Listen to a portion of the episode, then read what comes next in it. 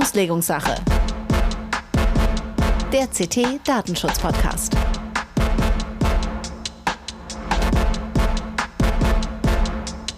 Hallo und herzlich willkommen in der Auslegungssache heute mit Episode 64. Wir zeichnen auf am 13. Juni 2022. Mein Name ist Holger Bleich, ich bin Redakteur bei CT, dem Magazin für Computertechnik. Und äh, letzte Woche hatte ich mal wieder einen Ausflug, hat man ja selten genug im Moment. Habe natürlich schon wieder jede Menge rote Kachel in meiner Corona Warn App. Ich war auf der Republika, wie viele andere, viele tausend andere Leute auch. Aber eins war ganz lustig, weil auf so einem, äh, auf dem alljährlichen äh, Social Media Roundup Vortrag von äh, Thorsten Feldmann und Henning Krieg von zwei äh, Anwälten die, äh, die dann immer erzählen, was so im, in, in Sachen Web-Rechtsprechung und so Neues passiert ist, neue Gesetzgebung. Und die hatten fünf Punkte, dann ging es dann um Hate Speech und dies und das und jenes. Und äh, wie es bei denen jedes Mal ist. So, und jetzt kommen wir zu fünf, äh, DSGVO, äh, Datenschutzrechtsprechung. Oh, die Zeit ist vorbei, Wiedersehen.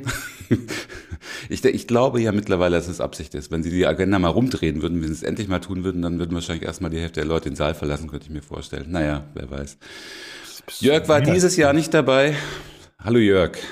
Nein, ich hatte einen Tagesworkshop für die EX und da konnte ich dieses Jahr nicht, aber ich hatte schon ein bisschen ein, ein blutendes Herz, genau.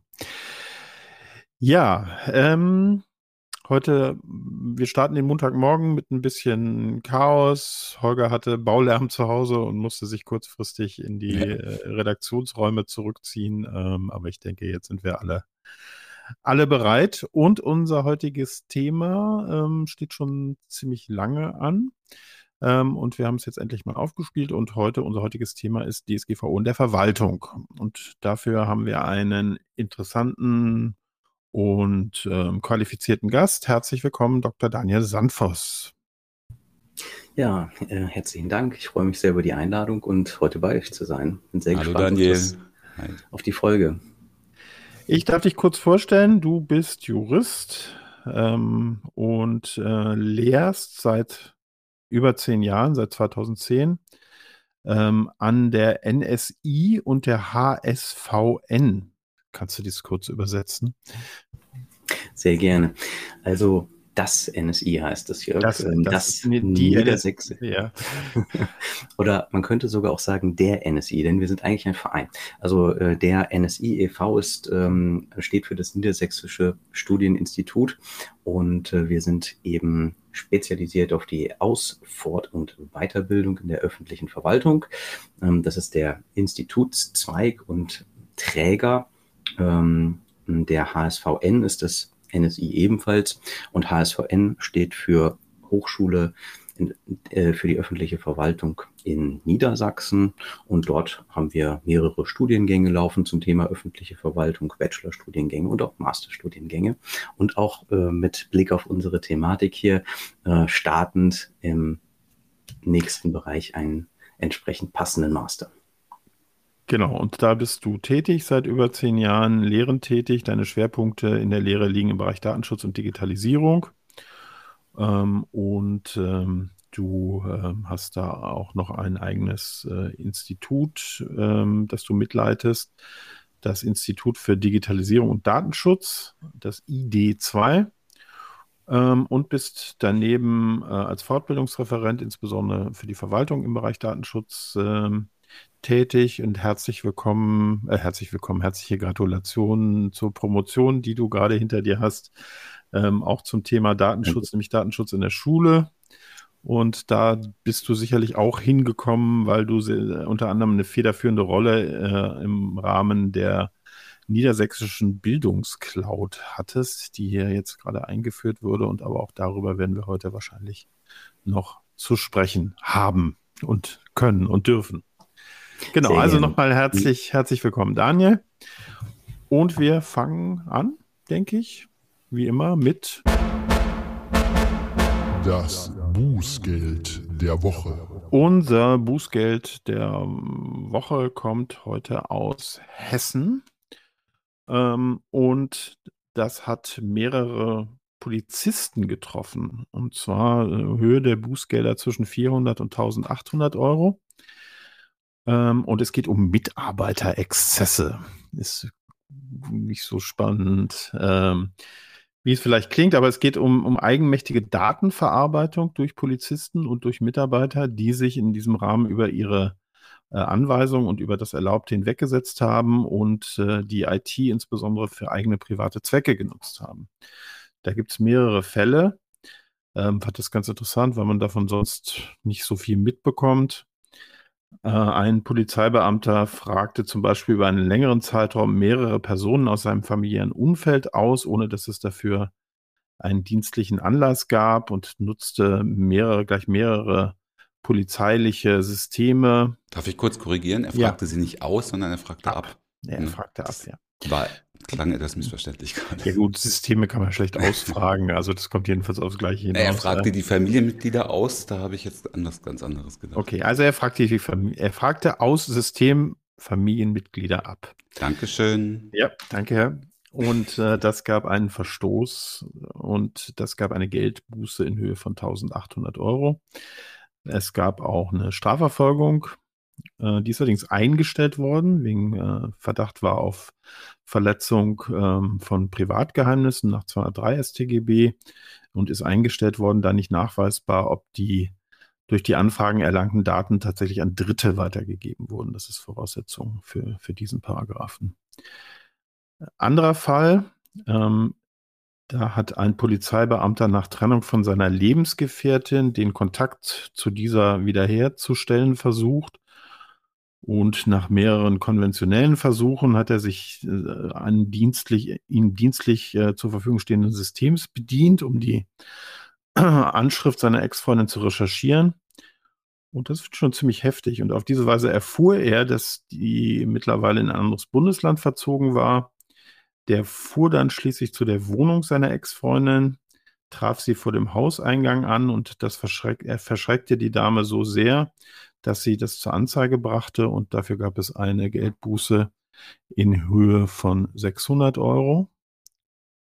Und der letzte Fall ähm, ist, äh, das, das, ist auch bemerkenswert, ein Polizeikommissar kaufte privat ein, auf einer Internetplattform ein Notebook.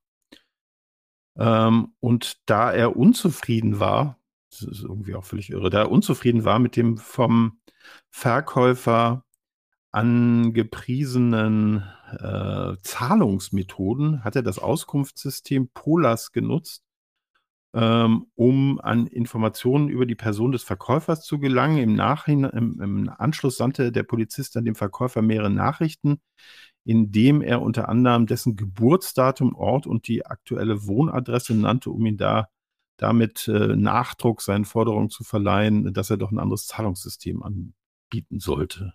Das ist wirklich irre. Kostete 400 Euro, finde ich, für so einen Anlass vergleichsweise günstig.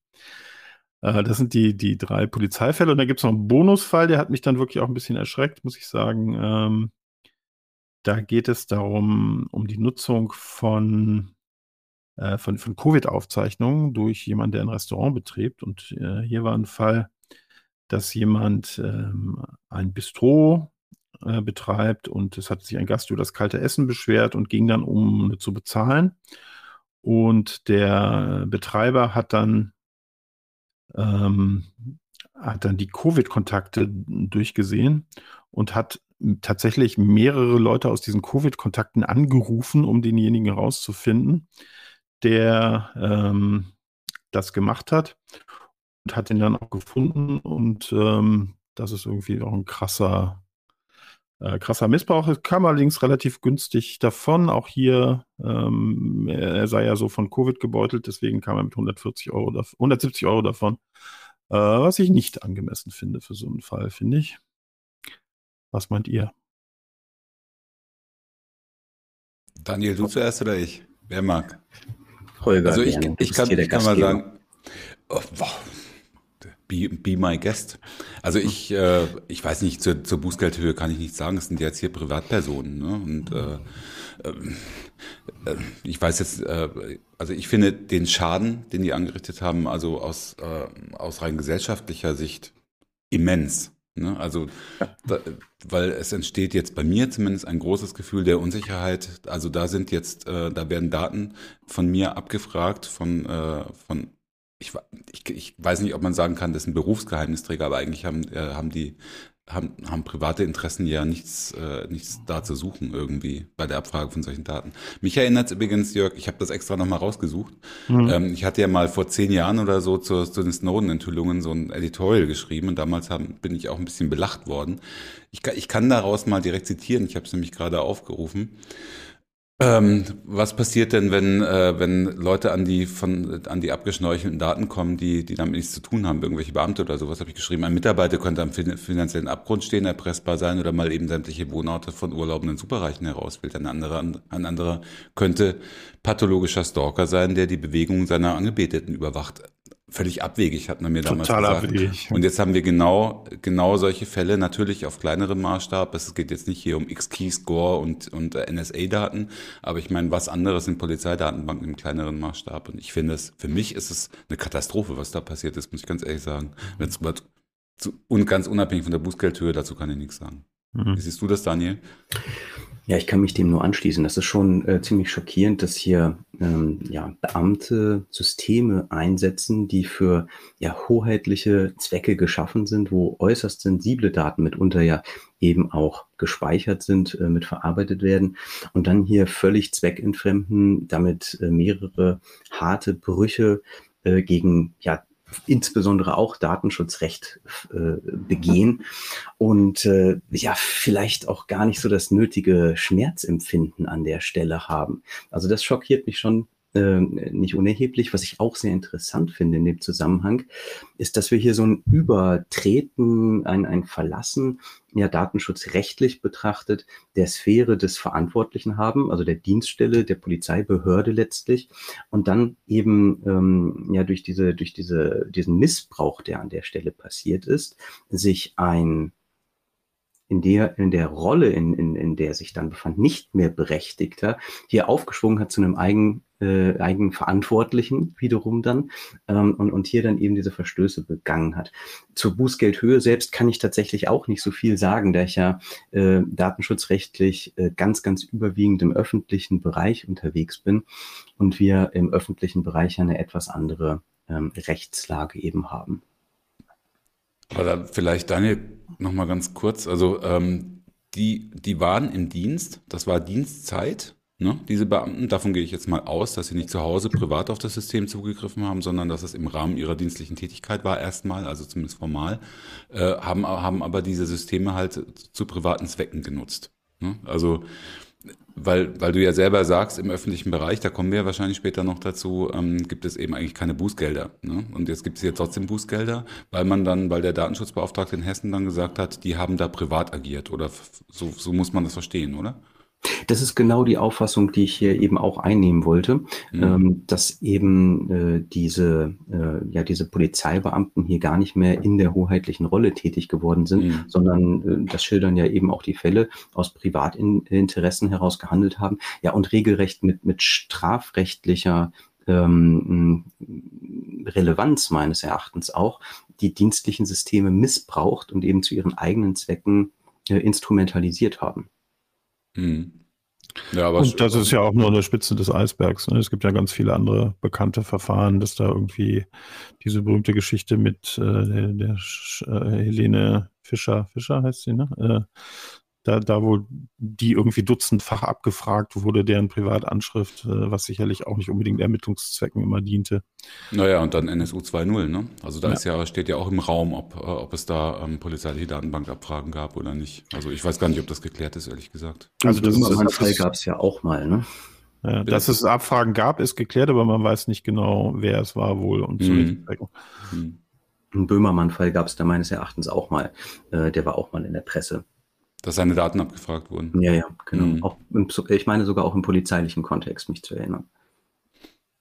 Ja, also das ist, äh, wir haben hier echt sehr sensible Datenbanken und äh, ich finde, vielleicht sollte man da die Zugriffe auch ein bisschen strenger regeln, keine Ahnung. Ich, ich frage mich jetzt immer, äh, also wer ist, denn, wer ist denn jetzt hier verantwortlicher? Ist es jetzt die Dienststelle? Ist es der Vorgesetzte? Also verantwortlicher im Sinne der Datenschutzgrundverordnung? Ne?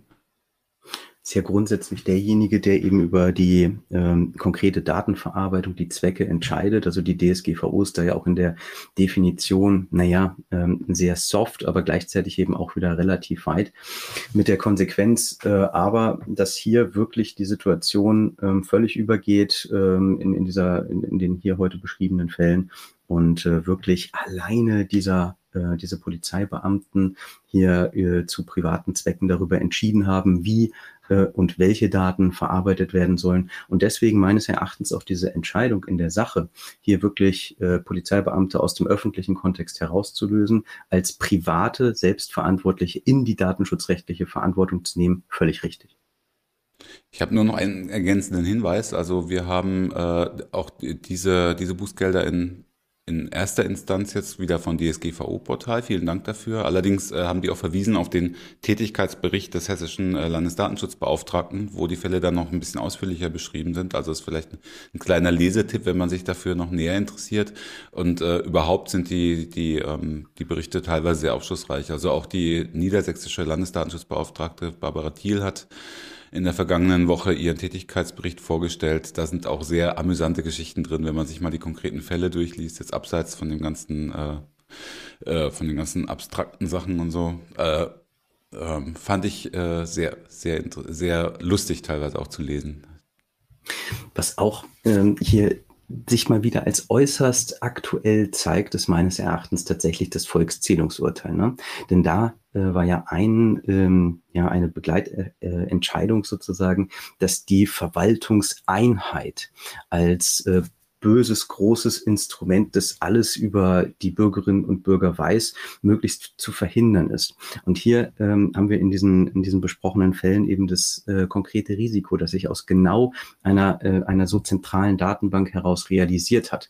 Und das verblüfft mich selbst auch immer wieder als, als Datenschützer, dass ich sehe, wie aktuell dieses Volkszählungsurteil ständig wieder wird, auch, auch gerade mit Blick auf die DSGVO und äh, vor allem die Betroffenenrechte, die, die Transparenzrechte. Äh, das ist sowas von top aktuell so eine alte Entscheidung. Ich gebe das meinen Studierenden auch immer gerne zum Lesen ähm, in einer kommentierten Version, damit es vielleicht noch ein bisschen einfacher geht. Und ich, ich kann immer nur sagen, äh, ich habe großen Respekt vor dem, vor dem Bundesverfassungsgericht gehabt, in der Situation schon so viel naja, war es wirklich Weitblick? Ich weiß es nicht. Aber ähm, jedenfalls mit so einer tollen Treffsicherheit in die Zukunft zu schauen. Das stimmt. Also es, es lehrt uns, wie, wie an so vielen anderen Stellen, wenn Daten da sind, dann werden Daten missbraucht. Das ist einfach so. Und ähm, das sollte man sich einfach bewusst sein und sich, sich einfach überlegen, ähm, welche Daten man braucht. Dann braucht man natürlich solche polizeilichen Meldesysteme, ähm, aber es scheint mir zumindest die Abfragemöglichkeiten vielleicht ein bisschen zu leicht zu sein. Aber das bringt uns ja richtig schon, in, also wir sind ja quasi schon im Thema, aber es geht ja auch schon um Verwaltung. Ähm, hier geht es ja um, um Exzesse. Ähm, gehen wir mal in den normalen Verwaltungsablauf. Äh, Daniel, du hast das schon eben kurz erwähnt, ähm, dass es Unterschiede mit der Verwaltung gibt im Rahmen von Bußgeldern. Vielleicht fangen wir damit einfach mal an. Wie sind denn die Unterschiede? Ja, gerne. Also vielleicht ist der richtige Aufhänger tatsächlich äh, auch nochmal der Tätigkeitsbericht der LFD, ähm, nicht der aktuelle, sondern ein, ähm, ein etwas älterer schon, ähm, wo Barbara Thiel selbst sagte, sie sehe sich als zahnlosen Papiertiger äh, gegenüber der Verwaltung. Und ähm, das ist jetzt zwar an der Stelle einmal Niedersachsen-spezifisch. Wir haben hier, äh, sind aber nicht das einzige Bundesland, sondern das ist äh, meine, meiner Kenntnis nach in der Fläche so. Ähm, wir haben hier die Situation, dass nach äh, Paragraph 20 Absatz 5 unseres niedersächsischen Datenschutzgesetzes Bußgelder für äh, öffentliche Stellen eben ausgeschlossen sind. Und das hat sie sehr beklagt, weil äh, dadurch fehlen ihr die Machtinstrumente, fehlt ihr die Möglichkeit, ein bisschen den Druck aufzubauen, den sie auch nachvollziehbarerweise gegenüber nicht öffentlichen Stellen als sehr wichtig empfindet. Das ist aber nicht nur in Niedersachsen so, ne? Nein. Genau, weil du es eben so auf Niedersachsen beschränkt hast. Das ist, äh nee, ich ich habe gesagt, das ist in meiner hm, Kenntnis okay. ist es flächendeckend, ja. aber äh, ich habe mhm. jetzt die Niedersachsen-spezifische Situation hier einmal darstellen ist wollen. Ist eigentlich, äh, ist das in der DSGVO festgelegt oder ist das, äh, weil du jetzt äh, dich jetzt bezogen hast auf, eine, auf die Landesgesetzgebung, auf die Datenschutzgesetzgebung hier in, im, im Bundesland, ähm, das, das kann, also ein Staat könnte auch regeln, das gibt die DSGVO her, dass auch öffentliche Stellen mit Buß, Bußgeldern belegt werden könnten. Also es verhindert die DSGVO nicht. Das ist meines Erachtens richtig, Mhm. denn äh, wir haben in Niedersachsen als ja, ein äh, der DSGVO ähm, ähm, ja, Gesetzgebung auch unterliegender äh, Bundesstaat, eben eines Mitgliedstaates, ähm, eine Ausnahmeklausel formuliert. Das heißt, die Grundsituation ist in der DSGVO geregelt und äh, die Möglichkeit eben, wie so viele über diese Konkretisierungsklauseln, die wir in der äh, DSGVO haben, hier eine Ausnahme zu gestalten. Und davon wurde Gebrauch gemacht. Ich habe mal gehört, das ist ja, ähm, das geht ja hier auch ein bisschen um Logik, ne? Weil ähm, die eine Tasche füllt die andere quasi. Also man, äh, wenn jetzt, äh, es ist ja in Deutschland immer auch so, dass die die ähm, Bußgelder dann auch wieder der Landes- oder Staatskasse zugutekommen. Und das heißt irgendwie, man zieht einer Behörde irgendwie, wenn man jetzt eine Behörde als Verantwortlichen sanktionieren würde mit einem Bußgeld, das heißt, man, man nimmt den Geld weg und stopft das äh, in die Staatskasse, wo, wo es quasi dann, also es verlässt einfach einen Posten und geht in den anderen, aber ähm, eine richtige Sanktionswirkung kann sich daraus natürlich auch nicht entwickeln, oder? Ja, das sehen ganz viele andere Länder anders. Ne? Also wenn du dich erinnerst, Holger, die Hälfte unserer Bußgelder ähm, der Woche sind irgendwie gegen Verwaltungseinrichtungen. Mhm. Und es ist natürlich eine Drohung, die auch erheblich peinlich ist. Ne? Also so als äh, Verwaltungseinheit, das kann, weiß wahrscheinlich Daniel besser als wir, ähm, da so, so ein hohes Bußgeld zahlen zu müssen und ähm, ist natürlich super peinlich und zum anderen fehlt das dann natürlich im Budget, weil es ist ja nicht äh, eine, eine große Staatstasche, äh, aus der alles bezahlt wird, sondern äh, das ist dann halt für das Budget weg und ist in einem Budget von einer ganz anderen Verwaltungseinrichtung, was dir dann nicht mehr nutzt, wenn du jetzt, was weiß ich, als äh, Stadtkreis, äh, Landkreis irgendwas äh, das, das zahlen musst oder so. Ob das jetzt natürlich im Interesse der, der Bevölkerung ist, wenn da plötzlich 10 Millionen ein Landkreis zahlen muss und das Geld ist dann weg, steht auch nochmal auf einer anderen, äh, auf einer anderen, äh, wo, wo steht das? Auf einer anderen. Blatt. Papier. Auf einem anderen Blatt, ja, genau, auf einem anderen Blatt. Es ist doch Montagmorgen. ähm, und ähm, klar, wenn das Geld weg ist, also ich finde die Regelung schon grundsätzlich vom Gedanken her irgendwie sinnvoll. Andererseits natürlich fehlt da jegliches Schwert. Und das ist, das ist, glaube ich, schwierig. Also man könnte ja auch ge geringere Bußgelder verhängen, zum Beispiel gegen die Verwaltung. Oder wie siehst du das, Daniel? Also ich finde, dass wir hier jetzt eine wichtige Facette beleuchten. Und zwar äh, reden wir über den Sinn und Zweck von Bußgeldern. Und der Sinn und Zweck von, von Bußgeldern gegenüber öffentlichen Stellen ist meines Erachtens ähm, ja äußerst schwierig, denn wen bestrafen wir damit eigentlich? Wen, wo ist die Penalisierungswirkung? Stellt euch mal vor, wir haben eine Kommune, im Haushaltsplan ist äh, eingestellt, dass tatsächlich Mittel äh, zur Verfügung stehen zum Bau eine, einer neuen Kita, zur, zum Bau eines neuen äh, Spielplatzes. Und am Ende ginge dann hier ähm, ja vielleicht sogar in erheblicher Höhe ähm, gingen Mittel äh, verloren durch ein entsprechendes Bußgeld und dann wäre der Bau dieser, dieser Einrichtung nicht möglich. Das sind die Bürger, die darunter leiden auch wenn der Hauptverwaltungsbeamte, der, der Oberbürgermeister oder, oder die Landrätin oder wer auch immer an der Stelle dann einfach einen Bock geschossen hat, als Verantwortlicher, als, als Verantwortlicher dafür gerade stehen muss, ähm, sehe ich einfach, äh, dass wir den Falschen sozusagen bestrafen. Und deswegen stehe ich dem ehrlich gesagt ziemlich kritisch gegenüber. Und Jörg, um das vielleicht noch um eine ähm, Facette weiterzudrehen, keine ähm, Möglichkeiten ist ja nun auch nicht ganz richtig. Ich finde, dass sich viele Datenschutzverstöße dann auch aus sich selbst heraus mitunter schon bestrafen. Wenn nämlich äh, bekannt wird, dass in einer Kommune halt äh, ja, gehäuft oder ganz besonders gravierende Datenpannen auftreten, dann wird das ja auch sehr medienwirksam. Und dann haben wir diese, ja, diese Brandmarkung äh, unter Umständen, die eintritt. Wir haben weiterhin äh, die Situation, dass LFD natürlich auch mit, ähm, mit einer Verwarnung äh, beispielsweise rausgehen kann. Und wir haben natürlich immer die Situation, das ist nämlich nicht ausgehebelt, dass die Betroffenen die Möglichkeit haben, Schadensersatz geltend zu machen gegen die, gegen die Behörde. Mhm. Klar, zum Schadensersatz kommen wir gleich noch. Ähm, du sagst, der Landrat ist verantwortlich ja, ist, ist ja, ja in der Theorie, ne? also da bleibt ja nichts hängen quasi. Und ich persönlich, mir würde jetzt gerade gar kein Fall einfallen, wo irgendwie eine Kommune oder eine öffentliche Einrichtung schon mal gebrandmarkt wurde in größerem Umfang wegen einer Datenpanne. Und ich glaube doch, dass die auch vorkommen in der Verwaltung. Doch, du kennst eins. Naja, das omnipräsente äh, Beispiel Neustadt am Rübenberge. Ne? Ähm, das war ja nicht, ich weiß nicht, ist der Fall bekannt? Okay, Nein. dann sage ich dazu gerne, ja, sage ich dazu gerne zwei, drei Sätze. Ähm, die wurden ähm, Opfer äh, von Emotet ähm, haben sich das Ding irgendwie eingefangen, also Verschlüsselungstrojaner. Und ähm, das ist zwar eine IT-Panne primär, aber sie ist eben auch zu einer Datenschutzpanne geworden, weil einfach ähm, DSGVO äh, Grundpflichten mitverletzt wurden. Also die Situation war so, dass zunächst ähm, ein Organisationsfehler bestand, weil eben die Backups im gleichen Netzwerk hingen wie die operativen Systeme, mit der Konsequenz, dass zunächst halt die Backups kaputt gemacht wurden, verschlüsselt wurden, dann ähm, die, die eigentlichen Systeme. Und dann äh, ist das ganze Ausmaß der Katastrophe klar geworden. Wir haben dort ähm, keine oder in vielen Fachbereichen keine äh, getrennten Backups nochmal gehabt, sodass wirklich mit unter 100 Prozent Datenverlust eingetreten ist in bestimmten Bereichen.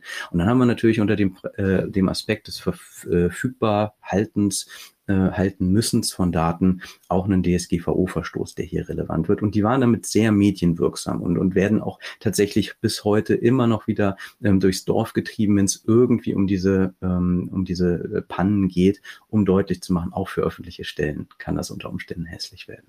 Okay, da kommt das berühmte Neustadt am Rüben gebergt für technisches Versagen. Ja, ich habe mich, äh, ich ja, das mich stimmt, jetzt aber das, auch wieder an den Fall erinnern, tatsächlich. Ja, ja, ich kann mich auch erinnern, aber ähm, Emotet ist jetzt auch nicht so, so, so ein klassischer Fall, den man den Leuten unbedingt vorwerfen kann. Nur das, was da dran hängt, kann man ihnen natürlich vorwerfen, ja. Ich frage mich halt nur jetzt, äh, wenn ich euch so zuhöre, ähm, was, also Unternehmen, nicht öffentliche Stellen stehen unter einem Sanktionierungsdruck. Und äh, öffentliche Stellen stehen offensichtlich nicht unter einem Sanktionierungsdruck. Und ich finde, da ist halt irgendwie so ein, so ein ganz schönes Ungleichgewicht. Klar, also wie man es lösen kann, weiß ich jetzt auch nicht, ehrlich gesagt. Aber ich finde es halt doof, weil äh, ähm, ich meine, im, im Grunde genommen haben die Narrenfreiheit, ne? weil mehr als irgendwie ein, ein auf die Finger hauen von, von, von den Landesdatenschutzbehörden haben sie eigentlich nicht zu befürchten, so wie ich das verstanden habe.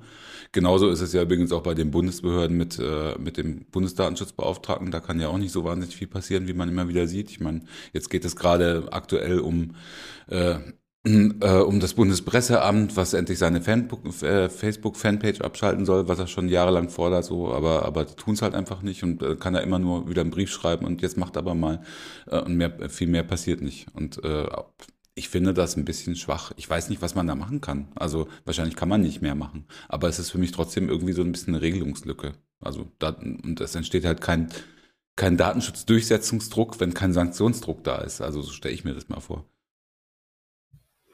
Ja, politisch betrachtet ist es natürlich schon ein gewisser Druck, Handlungsdruck, äh, denn irgendwann möchte der HVB, die HVB natürlich auch gerne wiedergewählt werden. Wenn dann da viele äh, pressewirksame ähm, Datenpannen passiert sind, spricht das auf jeden Fall gegen die Kandidatin, gegen den Kandidaten. Ich kann das, äh, ich kann die Argumentation Holger sehr gut verstehen. Ähm, ich kann auch Barbara Thiel sehr gut an der Stelle verstehen. Sie ist frustriert. Sie hätte gerne diese Möglichkeit, zu diesem schärferen Schwert greifen zu können. Ähm, das scharfe Schwert Bußgeld ist meines Erachtens äußerst problematisch an der Stelle, weil es die Falschen bestraft. Man mhm. müsste ähm, deswegen zum Verantwortlichen konkret ähm, äh, zurückgehen und sagen, wer hat denn die, den Hut auf? Und das du sind zum die menschlich, menschlich Verantwortlichen? Äh, zum persönlich verantwortlichen, also ja. Äh, zu, zu also der Person, die die genau. Funktion genau. inne hat des Verantwortlichen. So, ähm, ja. äh, so meine ich es. Genau da müsste man hin und müsste ähm, diese Person äh, dort stärker in die Verantwortung auch wirklich nehmen. Also so analog zu einer Dienstaufsichtsbeschwerde oder sowas. Irgendwie. Beispielsweise in die Richtung mhm. gehen. Ja, Das ist wahrscheinlich das Einzige, was ähnlich formlos, äh, fristlos, äh, wie war das, äh, 3F, äh, folgenlos ist. Ja, aber äh, also eine konkrete, ähm, einen konkret, ganz konkreten Vorschlag möchte ich, kann ich ja auch nicht unterbreiten. Ich denke nur, äh, wenn man dort einfach äh, bei den Personen der Hauptverwaltungsbeamten mehr Druck erzeugen könnte, dann wäre auch der Umsetzungswunsch äh, spürbarer und äh, dann würde das auch besser gelingen. Es gibt aber tatsächlich auch ganz tolle äh, Beispiele in der kommunalen Landschaft, wo sehr ja, vergleichsweise bereitwillig DSGVO-Umsetzung wirklich praktiziert wurde und wird. Mhm. Da können wir ja jetzt mal hingehen. Also ich habe, äh, kann mich erinnern, dass ich 2018 relativ viele Veranstaltungen auch für die F Verwaltung mitgemacht habe und ähm, ich formuliere es mal positiv. Es gab eine gewisse Bereitschaft, sich damit zu beschäftigen. Ähm, weiter ging es aber damals noch nicht. Äh, und man hatte noch nichts und man war völlig erstaunt, dass es sowas wie Auskunftspflichten gibt und ähm, war auf nichts auch vorbereitet, was aber in, in vielen, gerade kleineren, mittleren Unternehmen ja auch nicht anders war. Also ich glaube, da unterschied sich die äh, Verwaltung auch nicht grundsätzlich. Ich kann mich aber gut erinnern, eine Sache, die mich immer schon sehr irritiert hat, waren diese berühmten 5% Stellenanteile für den Datenschutzbeauftragten, die es äh, ich weiß nicht, ob es heute noch ist, ich vermute fast ja, dass da also Leute tatsächlich Datenschutzbeauftragter ähm, waren und ähm, dann tatsächlich aber nur 5% ihres Stellenkontingents zur Verfügung gestellt hatten, um diesen Datenbeauftragten zu machen und die restliche Zeit Autounfälle bearbeitet haben. Ach so, das muss ich noch jetzt noch nachfragen, der ja. Klarheit halber. Also du hast eine Baubehörde oder sowas in der Kommune und der, die brauchen Datenschutzbeauftragten und der kriegt 5% seiner Arbeitszeit zugebilligt, diesen Job nachzugehen. Ja, ah, das, das ah, gab es okay.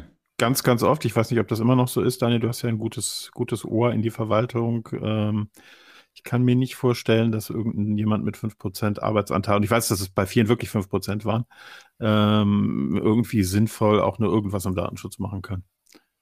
Ja, also das waren, das ist so ein bisschen anachronistisch. Also wir äh, gehen jetzt mal so zehn Jahre zurück in meiner beruflichen Erfahrung. Als ich damals anfing, auch als Fortbildungsreferent tätig zu werden, waren das die ersten Berührungspunkte, die ich mit äh, den kommunalen Datenschutzbeauftragten hatte. Das war wie so eine Selbsthilfegruppe. Ich habe das so zweimal im Jahr gemacht, so eine Datenschutzschulung für die. Und äh, da kamen tatsächlich ganz, ganz viele Menschen mit diesem, ähm, mit diesem fünfprozentigen Stellenanteil haben gesagt, ich bin Datenschutzbeauftragter der Stadt bla bla bla ähm, und ähm, ja, ich bin überfordert, ich habe nur fünf äh, Prozent dafür zur Verfügung. Wie soll ich das eigentlich schaffen? Wie soll ich das machen? Aber damals hatte Datenschutz natürlich noch nicht den Stellenwert, den er ähm, ja durch DSGVO äh, oder wo er durch DSGVO so ein bisschen hinkatapultiert wurde. Ähm, da hat sich ganz, ganz, ganz viel gedreht. Wir haben einen richtigen neuen Player, der da auf den Markt getreten ist. Es gibt jetzt nämlich neben den ähm, Datenschutzbeauftragten die sogenannten Datenschutzkoordinatorinnen und Koordinatoren. Dazu kann ich gerne gleich noch ein bisschen mehr erzählen, aber vielleicht bleiben wir erstmal bei den DSBs. Ähm, bei den DSBs hat sich insofern ganz viel gedreht, als dass nach unserem ähm, nach unserer, ja, nach unserem Überblick über, über, über den Markt, den wir haben, über die Landschaft, die wir haben, äh, rund 70 Prozent der kommunalen Datenschutzbeauftragten inzwischen extern benannt werden. Mit anderen Worten, das machen die Kommunen nicht mehr selbst. Das hat bestimmte Vor-, aber auch eben Nachteile. Ne? Werden die bezahlt? Die werden dafür bezahlt. Das sind Kanzleien, wow. das sind kommunale Datenzentralen und äh, die werden dafür, äh, ja, also die werden dafür bezahlt. Das Problem ist natürlich bei beauftragten Dienstleistungen, dass man auch wirklich immer nur das bekommt, was man bezahlt. Und äh, diese ja, Verträge, die Volumina für diese Verträge sind vergleichsweise niedrig häufig.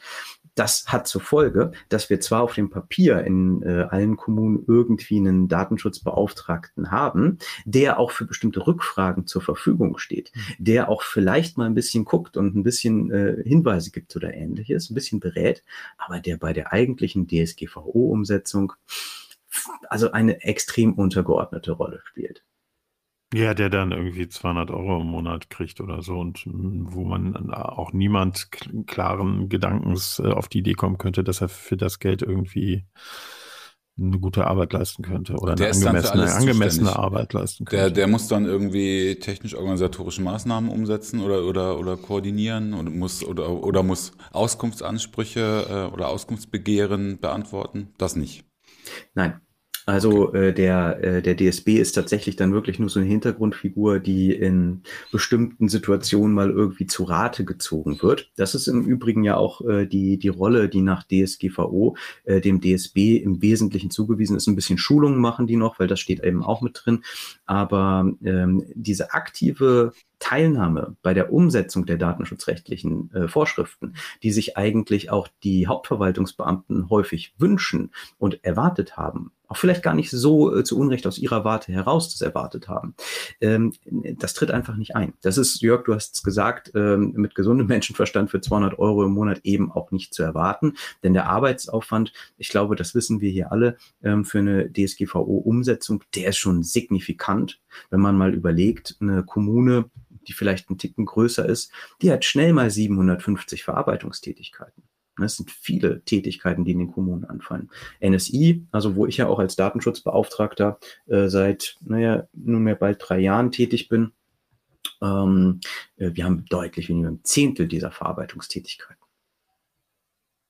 Ja, ja, und dann hinzu kommt ja, dass äh, alle Welt danach schreit, dass die Kommunen noch stärker digitalisiert werden. Ne? Das heißt, es werden ja mehr, eher mehr Vorgänge in Zukunft sein als weniger. Das heißt, eigentlich müsste da an der Stelle auch zumindest mal wesentlich aufgerüstet werden. Aber 200 Euro im Monat, Jörg, stimmt das? Weil das wäre ja. ja, also das ist ja ein Stundensatz von manchen Consulting-Firmen. Das ist liegt weit unter dem Stundensatz von, äh, wie ich zufällig hm. weiß, von darauf spezialisierten Anwaltskanzleien. ähm, das meinte ich. Ja. Klar, aber das, da macht dann die Masse Ne, da macht es dann die Masse. Also da gibt es eine Kanzlei, die, die vertreten dann 200 Kommunen oder so. Na, als Kanzlei kannst du es nicht direkt machen, weil ähm, da kriegst du große steuerrechtliche Probleme, aber nur, nur mal so äh, als, äh, als Info, ähm, du musst es irgendwie mal ausgründen. Das sind dann immer irgendwelche ausgegründeten GmbHs mhm. oder also wirklich äh, kleine oder mittlere ähm, Consulting-Unternehmen, die, die dann da halt tätig sind. Mhm. So, und Daniel, hast du die, wenn ich mal kurz nachfragen darf, diese, diese Koordinatoren genannt. Genau, und da, die kommen dann ins Spiel und dazu erzählt uns Daniel jetzt was. Ja. Das sind die eigen, also ich will jetzt die Rolle der DSBs nicht kleinreden, aber das sind die ganz, ganz wertvollen Menschen für den öffentlichen Dienst. Und das sind die, die ähm, früher tatsächlich auch mit diesen 5%-Stellen häufig rumgelaufen sind. Und äh, heute sind es ganz, ganz häufig äh, junge Menschen, die bei uns äh, vielleicht das, das Bachelorstudium gerade abgeschlossen haben, äh, die, weil sie jung sind und frisch vom Studium kommen, auf jeden Fall gut mit Computern umgehen können und deswegen auch Datenschutz können. Also ihr habt diesen Syllogismus gerade verstanden, ja. ich habe ja versucht, Gutachtenstil zu sprechen äh, in, aus der Denke der HVBs und, und der äh, Referatsleiter heraus. Nein, äh, das ist äh, das ist tatsächlich so, sind häufig junge Menschen, die in irgendwelchen Digitalisierungsteams arbeiten, äh, völlig zutreffend auf, was ihr vorher gesagt habt, dass da gerade ganz viele neue Verarbeitungstätigkeiten ständig in die äh, Verwaltung hineinschwappen. Wir haben auch den Druck, dass eben OZG und auch ENDIC umgesetzt werden müssen. Dass oh, da gesetzliche keine, keine, keine Abkürzungsmonster hier, musst du erklären. Das so, wissen äh, normale Menschen nicht. Also das, ähm, das Online-Zugangsgesetz ähm, ist das OZG da haben wir eben eine Verpflichtung, die auch in die öffentliche Verwaltung eben hineinragt ähm, und äh, wonach eben bestimmte Verwaltungsdienstleistungen online angeboten werden müssen. Und das ENDIC, welches ich auch gerade frecherweise abgekürzt habe, ist, und ich sage es trotzdem jetzt etwas verkürzt, äh, das niedersächsische Digitalisierungsgesetz. Das ist die konkrete Umsetzungsverpflichtung für die Kommunen äh, beruhend oder mit Blick auf das Online-Zugangsgesetz da fällt super viel an. Das sind neue VTs, die dann ähm, auch über das Verzeichnis der Verarbeitung, Entschuldigung, Verarbeitungstätigkeiten, keine VTs, ähm, die dann an der Stelle auch immer entsprechend ähm, kreuzweise sich widerspiegeln und wiederfinden. Und da brauchen wir diese Datenschutzkoordinatoren. Da ist das ganz, ganz wichtig, denn die sind der Multiplikator, die sind das Bindeglied zwischen der Fachlichkeit, also zwischen den Menschen in der Linie der Sachbearbeitung, den Datenschutzbeauftragten. Die spielen im Team Datenschutz. Davon rede ich immer viel, wenn ich in Fortbildung unterwegs äh, bin oder wenn ich in der Lehre unterwegs bin. Die spielen eine erhebliche Rolle, denn sie sind gut geschult und ähm, haben, sprechen deswegen beide Sprachen. Die Fachsprache der Datenschützer und ähm, von der Ausbildung her, von der Erfahrung her, ähm, die Fachsprache aus der entsprechenden Sachbearbeitung heraus. Das ist super wertvoll. Du klingst gerade wie aus einem äh, Bewerbungshandbuch ähm, für Datenschutzkoordinatoren. Äh, kann ich jetzt nicht unbedingt, ich, ich kenne es eher aus den Unternehmen, da sind die jetzt nicht unbedingt oder viele nicht unbedingt die am besten geschultesten. Ähm, aber nichtsdestotrotz als, als Brückenköpfe, gerade bei externen Datenschutzbeauftragten, äh, ist das natürlich super wichtig. Ähm, und die haben Bock. Also ich, ich erinnere mich zum Beispiel, es ist lange, lange her, dass mir mal, ich mal eine, nach dem nach der Schule in der Fabrik ausgeholfen habe und da habe ich den schönen Satz gehört, hey, du hast doch Abitur, du musst doch Gabelstapler fahren können. Ähm, und so rauschte ich dann mit dem Gabelstapler gegen die nächste Wand, weil ich es natürlich nicht konnte. Und allein die Tatsache, dass man jung ist, äh, qualifiziert einen ja auch noch nicht unbedingt äh, dazu, gut mit Rechnern und mit Datenschutz umgehen zu können. Aber die werden geschult, unter anderem wahrscheinlich bei dir. Ja, in der Tat. Also das ist halt exponentiell gewachsen. Ne? Wenn ich, ich habe das ja vorhin angedeutet, 2010 äh, vielleicht zweimal im Jahr, äh, Entschuldigung, äh, vor zehn Jahren, also äh, so vielleicht ja, zweimal zehn Menschen im Jahr geschult habe, habe ich 2018, habe ich glaube ich 3000 Menschen geschult. Und das ist auch für den öffentlichen Sektor schon echt viel.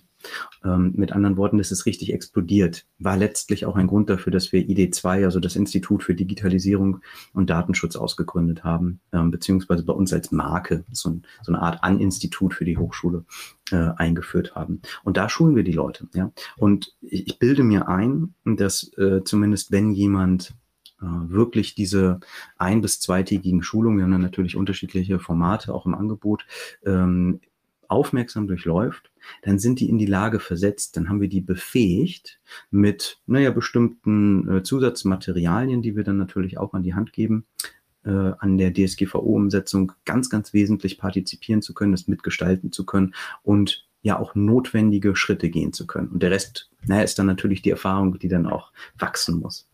Ich würde gerne mal von dir hören, ob du irgendein Gefühl dafür hast, jetzt äh, aus deinem, äh, aus deinen Kontakten auch mit, äh, mit Behörden, mit Kommunalverwaltung und so, hast du dann das Gefühl, dass überwiegend verstanden worden ist, äh, was DSGVO bedeutet? Und hast du das Gefühl, da gibt es eine Umsetzungswilligkeit wenigstens? Wahrscheinlich gibt es noch nicht überall die Umsetzungsfähigkeit, aber äh, oder, oder ist denen das zu Deutsch, auf Deutsch gesagt teilweise scheißegal und sie interessiert, interessieren sich einfach nicht dafür und machen weiter ihren Stiefel, weil ich also, wenn ich mit äh, Behörden zu tun habe, ist es halt dann oft schon so, dass da eher so die Ü50 sitzen, auch im Bürgeramt oder so, zumindest in der Kommunikation mit den Bürgern, äh, Bürgerinnen und Bürgern. Ne? Und äh, Schlimm, die, diese U50, Holger. Ja, zu denen ich ja auch. Furchtbare Leute. Zu denen ich ja auch gehöre, Jörg. Und du übrigens auch, nebenbei bemerkt. Äh, aber weißt du, was ich meine, ne? Also ja. gibt es da Awareness? So. Also erstmal gibt es das ganze Spektrum natürlich, wie fast immer und überall. Also wir haben die Situation natürlich, dass die, ähm, ja, die großen Kommunen schon versucht haben, rechtzeitig möglichst viel zu tun. Ähm, durch Schulungen, durch das Gründen von Teams, durch das Einsetzung von, durch die Einsetzung von entsprechenden Zuständigkeiten. Und ähm, gleichzeitig aber eben auch immer noch wieder die Situation, dass, äh, dass, dass Kommunen auch vielleicht mal in-house mich für eine Veranstaltung buchen, wo ich dann hingehe und, und das, äh, ja, die Offenbarung kommt, der Offenbarungseid geleistet wird. Wir haben, wir haben noch gar nichts gemacht, aber wir wollen jetzt. Ne? Äh, das finde ich dann auch toll und ich habe das gerade dieses Jahr auch erlebt, dass eine Kommune, die wirklich sehr, sehr spät dran ist, eine sehr kleine Kommune im Harz, ähm, gesagt hat, hey, wir müssen jetzt, wir wollen jetzt. Und da hat sich auch der, der Bürgermeister mit reingesetzt in die Schulung und das fand ich, das fand ich klasse. Das hat mich gefreut, weil das zeigt dann dieses Commitment von der Verwaltungsspitze her. Wir müssen da jetzt was machen. Wir wollen da jetzt auch was machen. Und der ist dann auch mehrfach aufgesprungen, hat gesagt, ey, das, das ist jetzt hier, was der Sandfrost da erzählt, das geht nicht wieder weg. Das ist wie mit der DSGVO. Alle haben gedacht, das geht wieder weg, das ist so ätzend. Aber äh, hat eben nicht geklappt. Und äh, ihr müsst das jetzt wirklich machen. Wir müssen das jetzt wirklich machen. Das fand ich, äh, das fand ich sehr gut. Spät, aber immerhin äh, kommt da was. Also da habe ich alles erlebt in den, in den vergangenen Jahren. Ähm, vorbildliche, aber auch ganz äh, schockierende Dinge. Naja. Das unterscheidet klar. sich nicht von der Tätigkeit im überwiegend mit Unternehmen. Auch da hört man dann heutzutage noch. Ja, da können wir uns jetzt auch langsam mit beschäftigen. Ähm, aber wo sind so ein bisschen nach deiner Erfahrung die besonderen Probleme bei der Verwaltung im Umgang mit, mit datenschutzrechtlichen Herausforderungen? Manche Sachen stelle ich mir leichter vor. Also du hast wahrscheinlich nicht so viele Probleme mit Rechtsgrundlagen zum Beispiel, ähm, weil die halt in der Regel einfach gesetzlich vorgegeben sind. Also musst du ja nicht irgendwie an der berechtigten Interesse rumdoktern oder schwierige Einwilligungen formulieren. Ähm, das ist wahrscheinlich einfacher. Äh, gleichzeitig ist wahrscheinlich der, der formale Aufwand noch ein Tick höher, kann ich mir vorstellen, Dokumentation. Ähm, wo, wo sind so in deiner, aus deiner Erfahrung die Praxisprobleme? Sind ja, die zum Beispiel also, auskunftsfähig? Hm. Ich habe mir im Vorfeld überlegt, das müsste man eigentlich mal ausprobieren, Holger. Ich habe, glaube ich, äh, mal wieder, äh, ich habe, glaube ich, Lust, mal wieder irgendwie 50 Selbstauskünfte an, an alle möglichen Sachen zu verschicken und das mal auszuwerten und dann vielleicht einen Artikel daraus zu machen. Die sind von mir geschult, wie sie damit umgehen, Jörg. ja, dann habe ich keine Zweifel. Naja, vielleicht habe ich aber noch nicht alle oder haben wir noch nicht alle erreichen können. Nein, Spaß beiseite. Ähm, du hast es ganz gut getroffen mit der Ersteinschätzung, dass wir im öffentlichen Bereich eben eine hohe Durchsetzungsrate an äh, gesetzlichen Erlaubnistatbeständen haben. Mit anderen Worten, dass die Einwilligung eine ganz, ganz deutlich untergeordnete Rolle spielt im Verhältnis zur Privatwirtschaft. Das ist erstmal äh, total richtig. Was Jetzt fehlt mir natürlich ein bisschen der Einblick in die Privatwirtschaft, aber wo ich einfach einen erheblich höheren oder einen sehr hohen Aufwand sehe, ist die Anzahl an Verarbeitungstätigkeiten. Ne, ich habe ja vorhin gesagt, alleine durch diese OZG-Dienstleistung, durch diese Online-Zugangsgesetz-Dienstleistung ähm, haben, wir, haben wir schon über 500 äh, Verwaltungsdienstleistungen, die zu digitalisieren sind. Das sind ganz häufig eigene Verarbeitungstätigkeiten. Und dadurch ist das Verzeichnis der Verarbeitungstätigkeiten natürlich sehr, sehr groß. Und das zu erstellen, überhaupt einmal durchzukommen, das dann zu pflegen, laufend am Leben zu erhalten, ist ein Riesenaufwand. Und das gelingt natürlich auch nur sehr, eingang, äh, sehr eingeschränkt. Und äh, das ist eine Herausforderung. Auf welcher Ebene muss denn das stattfinden? Äh, Behörde für Behörde? Insgesamt eine Kommune ein Verarbeitungsverzeichnis? Äh, ja. ein, eine Region oder wie muss ich das verstehen? Also die Region Hannover beispielsweise ähm, ist ja also so eine Art Landkreis, ne? also mhm. so, eine, so eine Dachbehörde, äh, der halt die regionsangehörigen Kommunen zugeordnet sind. Und äh, ja, jede Kommune jeder Landkreis, jede Samtgemeinde, jede Gemeinde, jede Stadt, jede kreisfreie Stadt, ähm, aber auch eben die Region Hannover, die Landeshauptstadt Hannover, die sind alle dazu verpflichtet, ein eigenes Verzeichnis der Verarbeitungstätigkeiten zu, zu haben, zu führen und zu pflegen. Ihr sprecht trotzdem einen meines Erachtens total wichtigen und interessanten Punkt an. Denn ich, ich meine aus äh, der Frage herausgehört zu haben, macht das denn eigentlich Sinn, dass die wir haben ja die ähnlichen oder gleiche Aufgaben, dass jede dieser Behörden ein eigenes Verarbeitungsverzeichnis führen muss. Und hier kommt von mir ein ganz klares und überzeugtes Jein. Ähm, also einerseits ja, denn sie müssen einen Überblick haben. Das ist wichtig, äh, sonst kann auch in der Fachlichkeit, in der Linie, in der ähm, äh, entsprechenden, ähm, äh, entsprechenden ähm, äh, Organisationseinheit nicht sauber gearbeitet werden. Auch mit Blick auf die Auskunftsersuchen ist das Verzeichnis äh, der Verarbeitungstätigkeiten ja total wichtig. Nein, aber äh, weil eine so hohe Deckungsgleichheit besteht und jede Kommune unfassbare Personalaufwände ähm, einsetzen muss, um eben dieses Verzeichnis zu erstellen.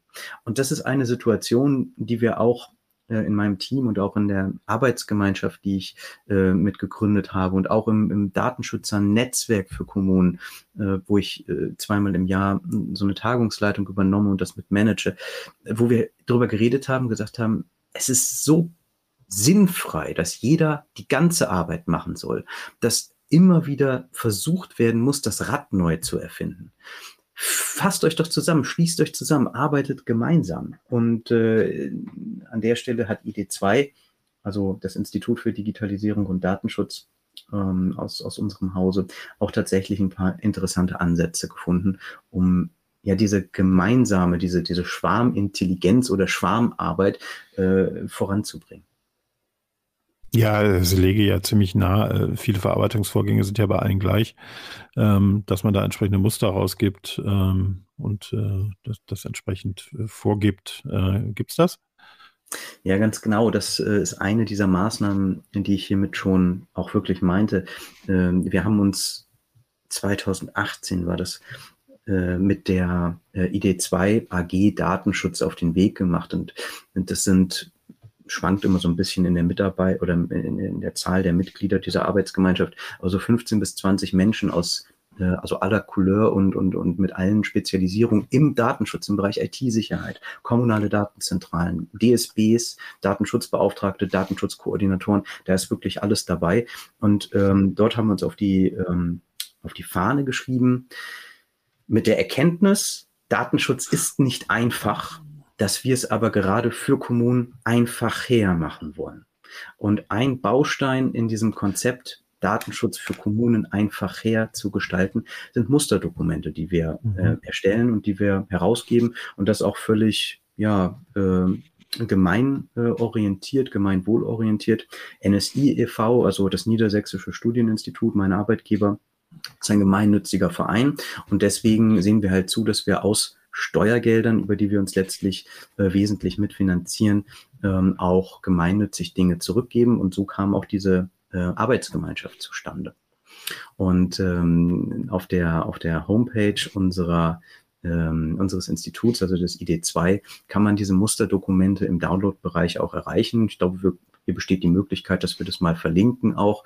Und ähm, für alle, die jetzt an der Stelle so ein bisschen vielleicht aufmerksam werden, die lassen sich auch im, Öffn äh, auch im nicht öffentlichen Bereich äh, sehr, sehr weitreichend einsetzen.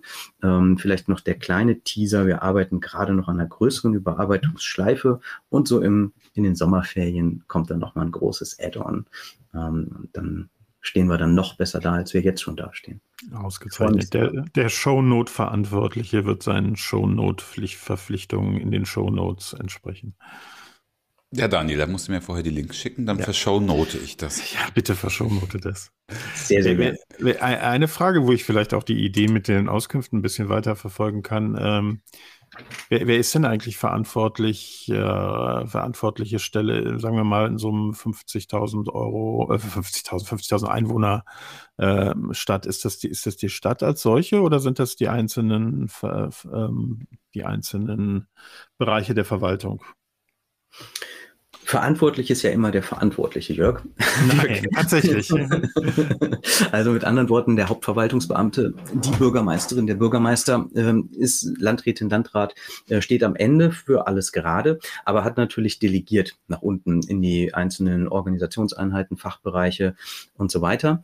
Und am Ende ist natürlich äh, die, die Umsetzung und auch die ähm, das Bearbeiten von Auskunftsersuchen eine Linienaufgabe. Das gleiche ist auch bei Data Breaches der Fall. Ne? Äh, das machen die logischerweise nicht selbst. Die machen, die bauen auch keine Verzeichnisse von Verarbeitungstätigkeiten, sondern das ist entsprechend runterdelegiert.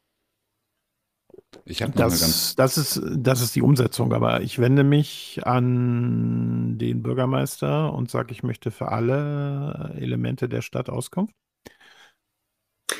Ähm, jetzt sind wir bei den sogenannten Pauschalauskunftsersuchen, wenn ich dich richtig verstehe, Jörg. Also einer will alles wissen. Ne? Ich will alles wissen. Genau.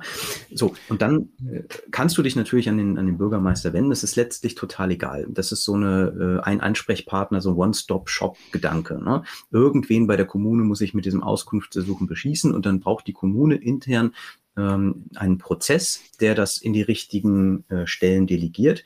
Und so funktioniert oder so soll das dann auch funktionieren, ist der Sollzustand. Äh, das, das klappt natürlich noch nicht bei allen so.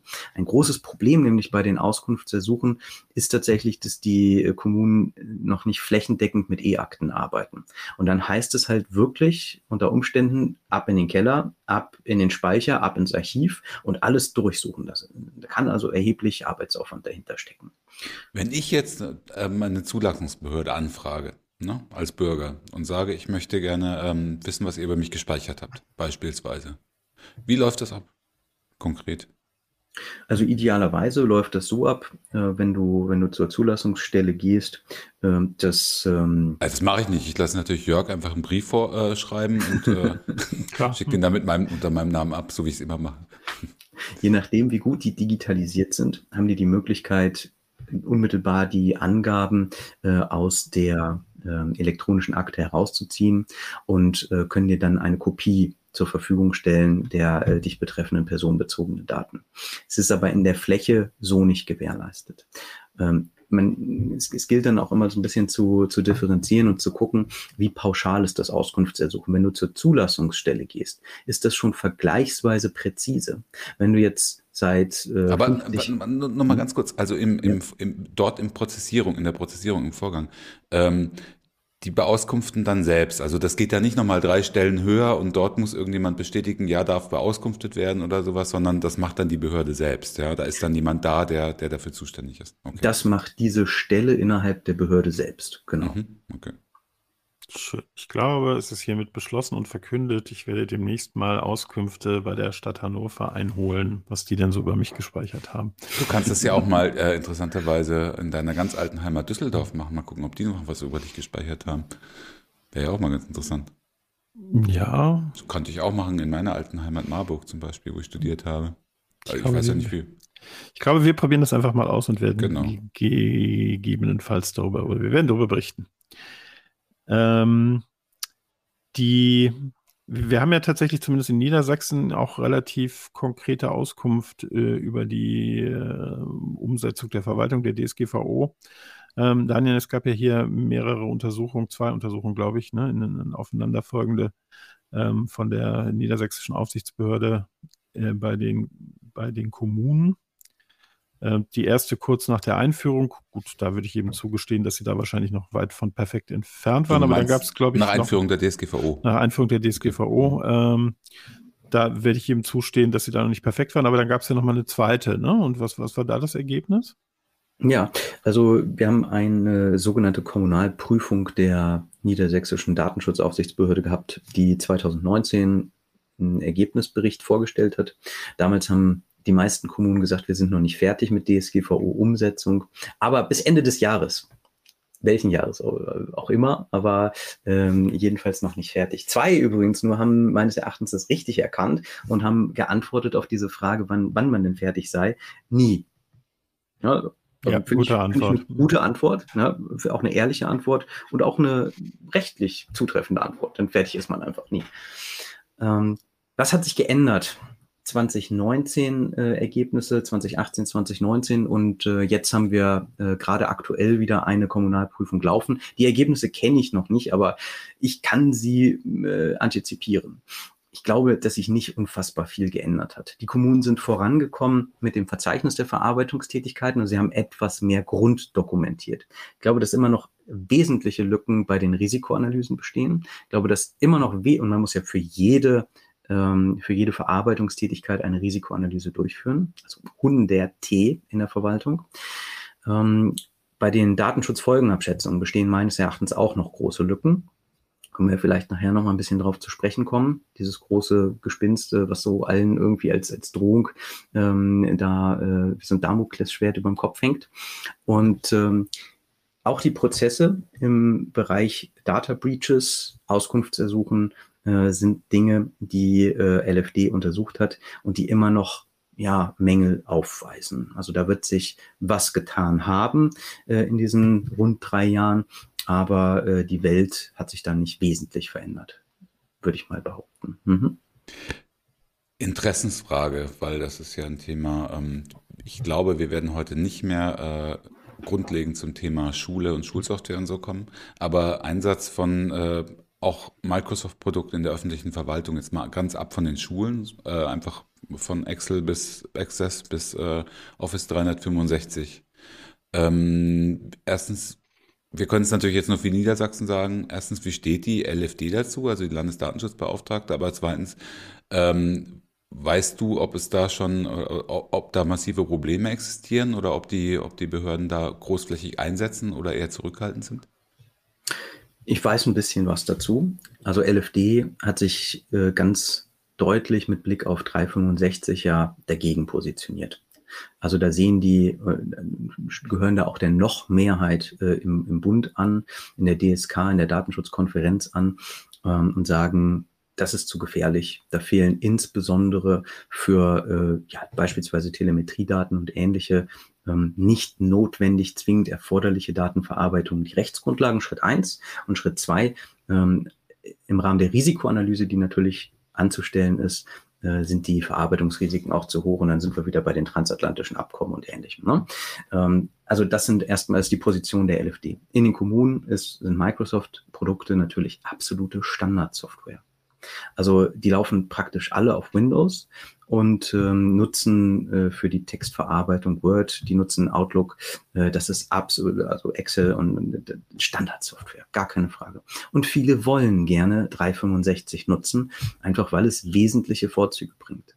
Und ich bin an der Stelle ja, dem Datenschützer, dem Datenschutzrechtler, den zerreißt es da auch manchmal so ein bisschen. Ähm, einerseits sehe ich, wir brauchen Angebote äh, wie, wie 365. Das macht einfach Sinn, denn das sind große, zentral gewartete Angebote auch, die durch äh, durch, durch Sicherheitsupdates einfach sehr nah am Zahn der Zeit sind und dadurch, jetzt sind wir wieder bei Risikoanalyse, vergleichsweise sicher sind. Im Gegenzug dafür ich muss immer auch ein bisschen vertrauen, wenn es um, äh, um Datenschutz geht. Ich kann nicht alles kontrollieren, es gelingt mir nicht. Äh, Habe ich natürlich bestimmte Restunsicherheiten, was diese ja, Backdoors angeht, die Zugriffsmöglichkeiten für äh, Geheimdienste beispielsweise. Das ist dann ein, ein Preis, den ich gegebenenfalls zahlen müsste. Also es ist eine, eine sehr, sehr, sehr schwierige Situation. Die Kommunen wollen, viele zumindest wollen gerne, manche machen auch schon, machen einfach so, obwohl LFD dagegen positioniert ist. Ähm, aber beim, also das bezieht sich auf 365 und ähm, Microsoft-Produkte nutzen eh alle. Ja, ist, dann ist es ja so ähnlich wie in der Privatwirtschaft auch. Also ja, und es gibt sicherlich zig, hunderttausende von Datenschutzfolgenabschätzungen für die Nutzung, die vorher gemacht wurden. Ich kann mich gut erinnern, wie mal ein Mitarbeiter einer Datenschutzbehörde gesagt hat, für jeden Einsatz von Windows 10 ist vorher eine DSFA erforderlich und zwar ganz egal, wer sie nutzt. Ähm, das geht ja dann auch für die Verwaltung. Ähm, gute Tage für Datenschutzberater. Ähm, aber gut, ich glaube, DSFA, äh, das hatten wir jetzt gerade in einer der letzten Folgen auch, ähm, sind 5, zu 95 Prozent ungemacht oder wahrscheinlich zu 98 Prozent, würde ich sogar sagen. Das ist, glaube ich, na, nee, nee. Siehst du nicht so? Ich stimme dir im Ergebnis zu, ähm, dass viele ungemacht sind. Ich möchte trotzdem die Gelegenheit hier nutzen, noch einmal eine Lanze zu brechen für die DSFA.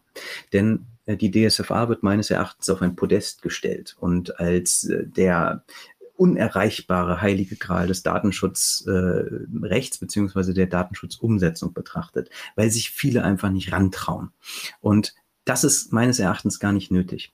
Denn wenn man mal ganz kurz abgleicht, was äh, der wesentliche Unterschied, wenn ich mich auf die gesetzlichen Mindestinhalte der DSFA mal reduziere, zur Standard-Datenschutzdokumentation ist, dann ist es gar nicht so krass viel. Wir haben ja nur vier gesetzliche Mindestinhalte. Ne? Äh, Im Wesentlichen brauche ich bei digitalen Systemen zusätzlich nochmal eine ordentliche äh, Skizze von der Systemlandschaft. Ne? Und dann juristische Argumentation und dann lässt sich da viel machen, meines Erachtens. Also ich hm, hast du schon mal eine Datenschutzfolgenabschätzung zu 365 gemacht? Nein, zu 365 tatsächlich Ma, nicht. Mach mal eben, ist nicht so schwierig. da war, ich, dann, da war ich äh, noch nicht dran. Das würde ich mir auch tatsächlich so äh, nicht zutrauen, das einfach hm. mal so äh, zu machen. Da brauchst du schon ein großes Team für. Das ist komplex. Das ist mir klar, Jörg. Aber Oder wir haben äh, 25 Datenschutzfolgenabschätzungen gemacht äh, für, die, für die Bildungscloud. Ne? Hm. 25? Ja. Okay. Für jede einzelne Verarbeitungstätigkeit. Ich muss als Moderator mal kurz reingrätschen äh, und sagen, dass wir schon in, zu recht fortgeschrittener Zeit sind. Ich finde es sehr schade, aber ich glaube, wir können das Thema ähm, Schule heute wahrscheinlich nicht mehr äh, tiefergehend behandeln, das Thema Schulsoftware, obwohl ich es total spannend finde. Und deswegen spreche ich gleich mal, ich glaube, äh, Jörg im Sinne von uns beiden, äh, Daniel, eine Einladung aus, dass wir das mal nachholen demnächst. Ne? Also fände ich ganz toll, wenn du da nochmal kommen könntest, weil du dich ja mit der Bildungscloud intensiv beschäftigt hast und einen tiefen Einblick hast, auch in das Thema Schulsoftware und Daten. Und ich glaube, das interessiert auch sehr, sehr viele Hörerinnen und Hörer. Da Mich auch. Jetzt auch der Vater aus Holger. Ja, natürlich. Klar. Also ich habe schon gesagt, ne? ich habe ja vorhin schon in den Chat reingeschrieben, am besten kurz vor Ende der Sommerferien, um die Leute richtig zu verschrecken, ne? um, die, um die Eltern so äh, für den ersten Elternabend passend auch zu wiegeln. Ja, aber wenn Daniel 25 Datenschutzfolgenabschätzungen dafür gemacht hat, dann kann da ja nichts mehr datenschutzmäßig sein. Ähm, aber ich mhm. würde gerne, gerne als letztes Thema tatsächlich nochmal ähm, Artikel 32 und technischen Datenschutz in der Verwaltung ansprechen, weil das scheint mir durchaus so wie ich die technische Einsch Ausstattung von einigen Kommunen zumindest kennengelernt habe, durchaus problematisch zu sein, dass man nicht immer auf dem Stand der Technik ist ähm, und dem sicherlich nicht immer genügen kann. Und ähm, ja, wie sieht es da aus nach deiner Erfahrung? Ja, auch da natürlich wieder äh, ein großes Spektrum vorhanden. Mm, die technische Klar. Infrastruktur ist mitunter einfach äh, uralt, also steinalt. Teilweise liegen in den Rathäusern noch Kupferleitungen. Das heißt, wir sind dort schon bei der, bei der Grundversorgung ähm, äh, schlecht aufgestellt mitunter. Und bei der eigentlichen Sicherheit äh, sieht es dann häufig eben auch äh, schwächer aus. Deswegen empfehlen wir auch immer, ähm, sich eben auch als Kommune mal eines Penetrationstests äh, zu unterziehen und einfach mal von extern drauf gucken zu lassen, wie und wo ich angreifbar bin. In der äh, kommunalen Landschaft kommt dann ähnlich wie teilweise auch in den Schulen hinzu, manchmal gibt es interne IT-Abteilungen, wo dann eben selbst gebraut und gebaut wird. Äh, und da brauche ich jetzt hier auch, glaube ich, nicht viel zu, zu sagen, dass alle die Schwierigkeiten, aber auch die Chancen davon natürlich kennen. Ähm, wenn dann ein ähm, entsprechender Dienstleister mit im Boot sitzt, habe ich natürlich nochmal andere Möglichkeiten und, und äh, auch vertraglich kann ich da viel, viel mehr natürlich steuern.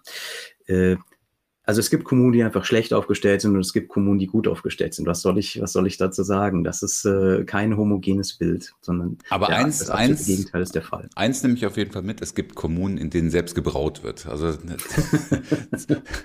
aber es ist nicht alles schlecht. ja, aber wenn du das so erzählst, dann denke ich schon wieder, ne, also, also auch einen Blick in, äh, auf Office 365, äh, Microsoft 365 und so, dann ist halt immer die Frage, ne, hat man äh, ein selbstgebautes, unsicheres System im Keller stehen, da greift man dann doch nicht lieber auf eine Plattform zurück, die wenigstens, wo man sich nicht um die Wartung kümmern muss. Ich, äh, ein Argument von vorhin leuchtet mir da noch mehr ein als vorher eigentlich, das ist klar. Also ich will aber mal ganz kurz eine Lanze für selbstgebrautes ähm, brechen. ähm, Gerade das muss ja nicht auf jeden Fall schlechter sein als irgendein kleines äh, kleines Systemhaus. Ähm, ne, also da können durchaus. Das ist klar. Ich habe ja, mit vielen sehr qualifizierten IT-Leuten aus Ver Verwaltung gesprochen, die es gibt. Also von daher würde ich das jetzt nicht so stehen lassen nee, wollen. Aber so war es auch nicht gemeint. Ich verstehe schon, was du meinst. Also ich, da gibt es natürlich sehr viele gute und engagierte Leute, das ist klar. Aber jetzt gerade Dani, wo du noch gesagt hast, also man kann ja auch empfehlen, mal sich einem externen Pentest zu unterziehen. Aber da, da stelle ich mir dann sofort wieder die Frage, woher, woher soll das kommen? Also in welchem Budget ist denn sowas vorgesehen? Genau, und wer soll das bezahlen? Sowas, wenn es ja. gut gemacht ist, ist ja schweineteuer. Also zu Recht ja auch, weil aufwendig. IT hat natürlich eigenes Budget. Ob dann das dafür eingesetzt werden kann, ist die Frage. Aber natürlich ist da das Geld der limitierende Faktor. Naja, so machen, man könnte ja, na gut, nee, wir haben ja kein, leider keine, keine Bußgelder. Wenn wir Bußgelder hätten, dann könnte man einfach zweimal sich erhebliche Verstöße leisten, dann wird das Budget jeweils um, um die Million Bußgeld erhöht fürs nächste Jahr und dann hätte man das Geld. Aber gut, ja, Röger, Mann, ey. Tricky, voll, ne? der, voll der Verwaltungsflüsterer. Recht da aber nur die LFD an der Stelle dann voran. Die würden dann sicher werden. Ah ja, also in der Privatwirtschaft kenne ich das so, ne? Von wegen hier, es ist Dezember, äh, haut das Geld raus, sonst gibt's Budgetkürzung nächstes Jahr. Das wird ja, äh, keine Ahnung, ich bin da überhaupt nicht Gibt's drin bei, bei kommunaler Verwaltung, aber da wird es ja, wahrscheinlich ja. ähnlich sein. Gibt's ja. ähnlich, ja. Naja. Ja, dann sind wir auch schon fast am Ende. Daniel, es fliegt und oh. kommt herein, ich Holger, ich mag es trotzdem. Es kommt die gute Datenschutzfee herbei und gewährt dir einen Wunsch im Hinblick auf Datenschutz in der öffentlichen Verwaltung. Was wäre dein Wunsch?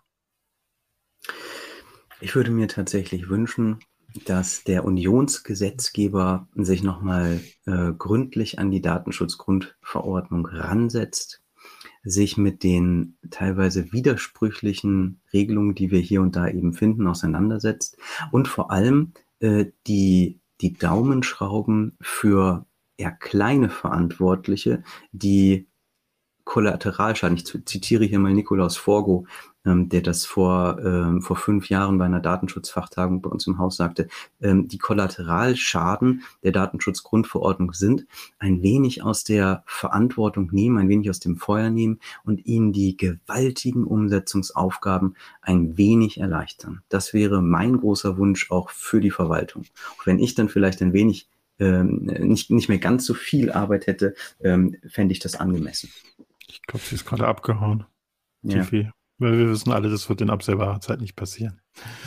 Also zumindest höre ich von allen, die irgendwie was mit europäischer Gesetzgebung zu tun haben.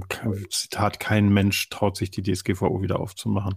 Ja. Hatte ich jetzt, hatte ich jetzt auch gerade, kann ich sagen, bei der Republika Gespräche, äh, auch mit Leuten, die in, in verantwortlicher Position waren damals bei der DSGVO, die gesagt haben, da wird nichts passieren in nächster Zeit.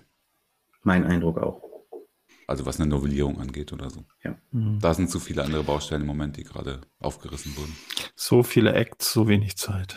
Genau, hatten wir ja schon. Genau. Fein. Äh, ich möchte noch gerne auf unsere Kontaktmöglichkeiten hinweisen. Äh, wir haben tatsächlich mal wieder Mails bekommen, was mich sehr gefreut hat, auch Fragen und äh, bitte immer gerne auch sachliche Fragen bezüglich der Episode könnt, könnt ihr auch stellen und so weiter. Ihr könnt auch unsachliche ist. Fragen stellen. Ja, und unsachliche Kritik äußern, aber dann bitte nur an Jörg. Äh, und dann bitte an die Mailadresse. Jörg, kann ich direkt deine sagen? Oder? Nein. Nein, Auslegungssache at heise.de und im Web erreicht ihr uns unter ct.de slash Auslegungssache. Und ich hoffe, dass bis, äh, dass wir demnächst auch mal dazu kommen, jetzt äh, die Website um die aktuellen Folgen zu ähm, aktualisieren. Da ist ein, da ist ein kleiner Rückstau entstanden. Das ist aufgrund einer um Umorganisation hier bei Heise im Haus. Aber ich gucke, dass wir das diese Woche noch hinkriegen. Jo, fein. Ja, fein. vielen Dank an Daniel. Wir haben was gelernt und einen guten Einblick bekommen. Wir also ich habe viel gelernt. Ich war sehr gespannt, weil ich keine Ahnung von dem Thema hatte, ehrlich gesagt. Sehr spannend. Wir, wir verhaften dich an dieser Stelle gleich nochmal, wenn du Lust hast, für das Thema Schule und Hochschule, weil ich glaube, da sind die Probleme nochmal gesondert äh, und aber auch reichlich, äh, insbesondere in der Schule. Und ja, freuen uns, dass du da warst. Vielen Dank. Ich danke euch ganz herzlich für die Einladung. Es hat mir äh, sehr, sehr viel Spaß gemacht, hier Rede und Antwort stehen zu dürfen. Und dieser Verhaftung werde ich mich bereitwillig fügen. Ausgezeichnet. Das, wollen wir von unseren Gästen hören. ja, vielen Dank auch von mir, Daniel. Danke. Ja, Jörg, dann bleibt uns nur noch zu sagen. Tschüss und schützt euch eure Daten. Daten. Tschüss. Ciao.